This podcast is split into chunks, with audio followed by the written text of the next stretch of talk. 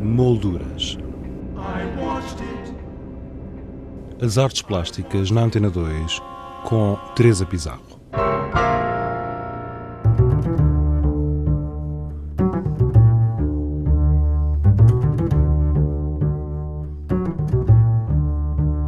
A Fundação EDP e o Museu Nacional de Arte Contemporânea, Museu do Chiado, apresentam Rei Capitão Soldado Ladrão, uma exposição antológica de Jorge Molder, vencedor do Grande Prémio Fundação EDP Arte 2010.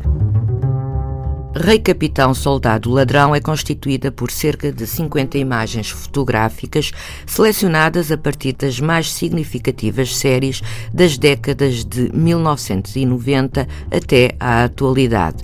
Também por algumas projeções fixas e um diaporama construindo no seu conjunto uma nova narrativa de imagens que nos permite redescobrir a sua obra, abrindo-a sempre a novos caminhos de interpretação.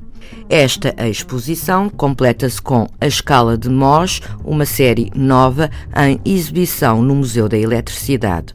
O ponto de partida para a conversa que tivemos com Jorge Molder foi uma sua afirmação que passo a citar: sou uma personagem intermédia não sendo eu, também não é mais ninguém em especial. Uma afirmação dita a propósito das autorrepresentações em que ele é o sujeito o objeto? Pois, eh, eu acho que começava pelos objetos. Os objetos são coisas que estão fora, mas que ao mesmo tempo possuem algumas qualidades, algumas eh, coincidências, algumas similaridades que eu acho que não é eh, de pôr completamente de parte, que também sejam uh, outras formas, não de autorrepresentação, mas de aproximação a. Aquilo que estava a, a referir, que é não ser ninguém em particular, tem a ver de facto com uma, o lugar que eu ocupo como uh, sujeito fotografado que não é exatamente autorretratado. É, portanto, uma figura que está a meio caminho. Que eu não posso dizer que não tenha a ver com ela, isto é, que me seja completamente, nunca poderia ser, claro, mas que me seja ausente, mas não é exatamente o. Há, há como que um, um pequeno movimento, um, uma pequena deslocação. Aliás, eu muitas vezes tenho referido isso a propósito do meu trabalho, que o meu trabalho é feito de pequenas deslocações, de pequenas alterações de sentido, alterações de lugar, alterações, eh, milhares de coisas. Digamos que é um bocadinho um, não é não é não tem nada a ver com, com uma desarrumação mas tem a ver com um certo desalinhamento e com um certo deslocação, com uma certa, com uma certa uh, mudar o sítio às coisas, mudar uh, o sentido, mudar. Uh, provocado? Inteiramente provocado. Em relação a estas autorrepresentações, e agora podemos ver, digamos, num panorama mais geral, porque o seu trabalho é muito extenso na, no, no Museu do Chiado, percebemos que essas representações são hum, reveladoras do tempo. É um desejo de continuidade, de revelação ou, por outro lado, de ocultação? É um bocado difícil hum, lhe dizer. Eu acho que é uma inevitabilidade do processo e é essa inevitabilidade, se voltássemos agora à pergunta anterior, que altera de algum modo ou que confunde, desloca um, uma relação uh, que seria porventura uh, fácil de entender. Trabalhando comigo próprio, há um fator que transparece ao fim de algum tempo de trabalho, que é o tempo. É impossível não estabelecer relações de tempo com uma imagem eh, que tem sempre um mesmo referente. E, portanto, esse alinhamento ou esse prolongamento ao longo do tempo, de algum modo, faz com que qualquer coisa transpareça. E o que é que transparece? Transparece, sem dúvida, algo que tem a ver fugindo à autorrepresentação e que é o autorretrato. Mas, por exemplo, em relação a esse tempo e a essa importância, também vimos que há um outro tempo, que é aquele que tem que ver já diretamente com a obra e com essa uh, com a representação, que é o modo de suspensão que o Jorge uh, vai mantendo, que está sempre presente. Vamos ver. Se eu bem entendo, refere-se suspensão ao momento do trabalho e aos diferentes momentos do trabalho, que seriam as séries. É as séries, sentido. exato. É, mas mesmo assim, de série para série, quer dizer, é um bocado difícil. Vamos lá por partes. Se uma pessoa vir uma fotografia, este problema não se põe. Ou se vir duas fotografias, ou se vir três, ou se vir quatro, ou se vir. Mas se vir muitos trabalhos ao longo de muitos anos, então essa linha, esse tal prolongamento, esse tal, digamos, uh, embrenhar-se no tempo, transparece por completo. E é importante?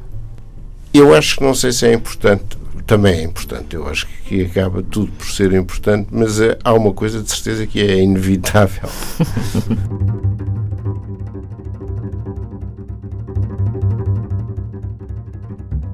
Qual a importância que o público tem para si?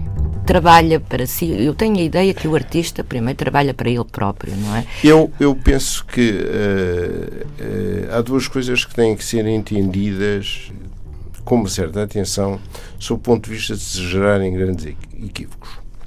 Uma é eu dizer que me estou absolutamente nas tintas para o espectador e que faça o meu trabalho. A outra é exatamente o contrário, que é eu o que faço é o resultado de uma atividade eh, solitária, solipsista, eh, acrescente-lhe depois os adjetivos que quiser. Eu acho que as coisas não são exatamente, não podem ser vistas eh, numa duplicidade tão simples quanto isso. Ter o outro em conta nem sempre é trabalhar para o outro, isto é, satisfazer o, o, gosto. o gosto de satisfazer os apetites, satisfazer o desejo que o público teria. Mas ignorar o completo, uh, por completo, isso é, é, é, é impossível. Um, eu, eu penso que uma pessoa que faz coisas faz sempre coisas para qualquer pessoa.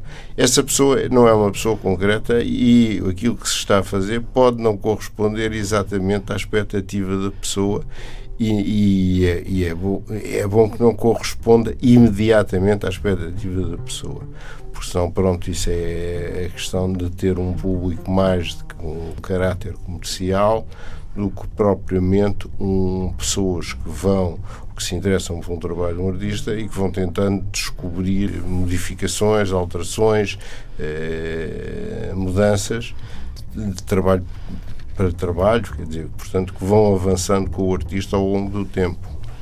Oh Jorge, quando mete mãos à obra, tem parte de um ponto de partida, de alguma premissa.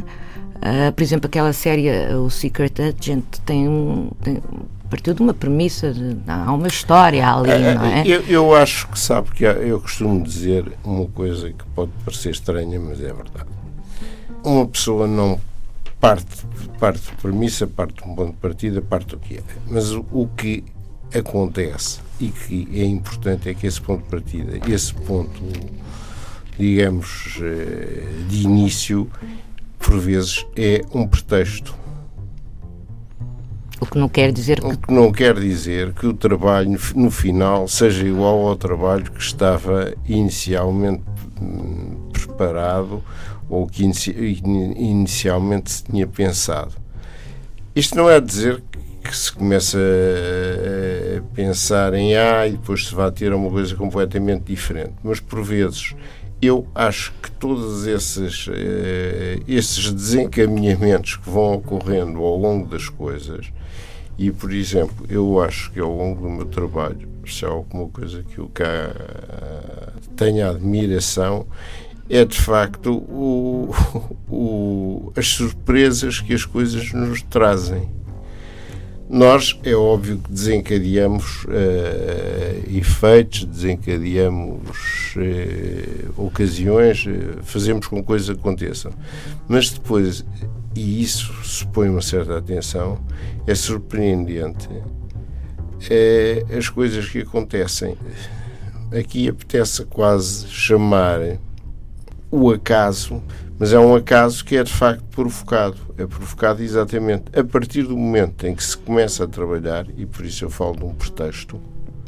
Depois vão acontecer muitas coisas que vão introduzindo exatamente eh, mudanças de caminho. Até um erro. Até um erro. Jorge, Os erros uh... às vezes são mais importantes quase do que as coisas que, que, se acerta à primeira e que nós não temos dúvidas, não é? O Jorge uh, trabalha basicamente sobre o preto, excetuando a série Pinóquio, que é uma hum. série por excelência branca.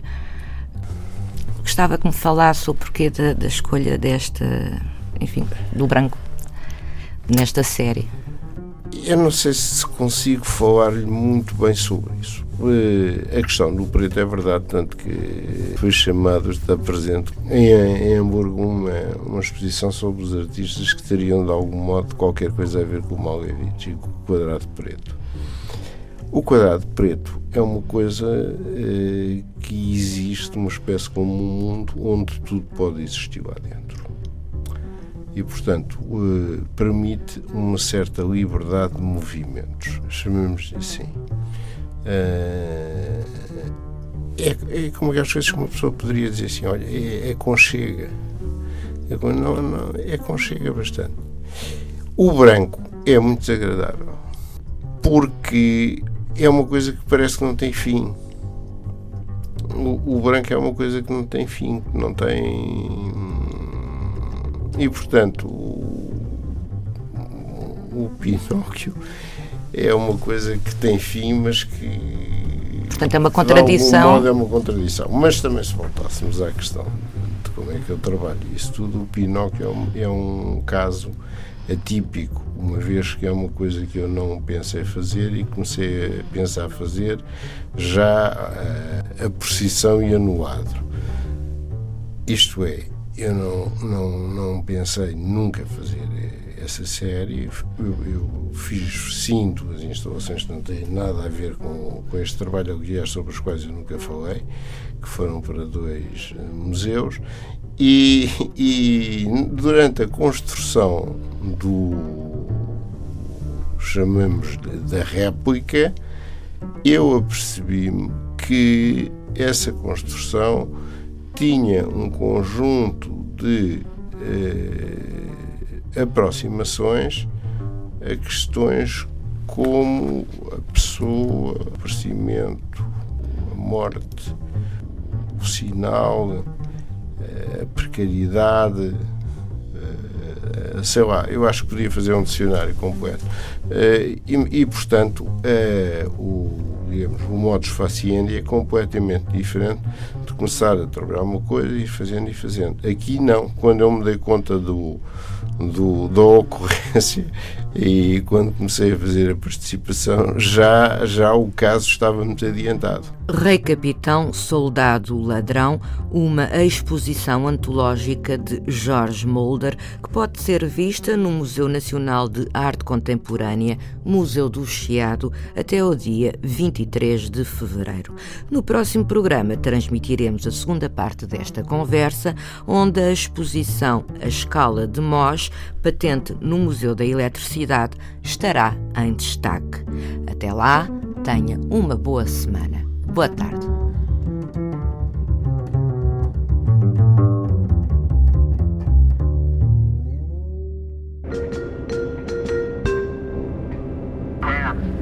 Molduras.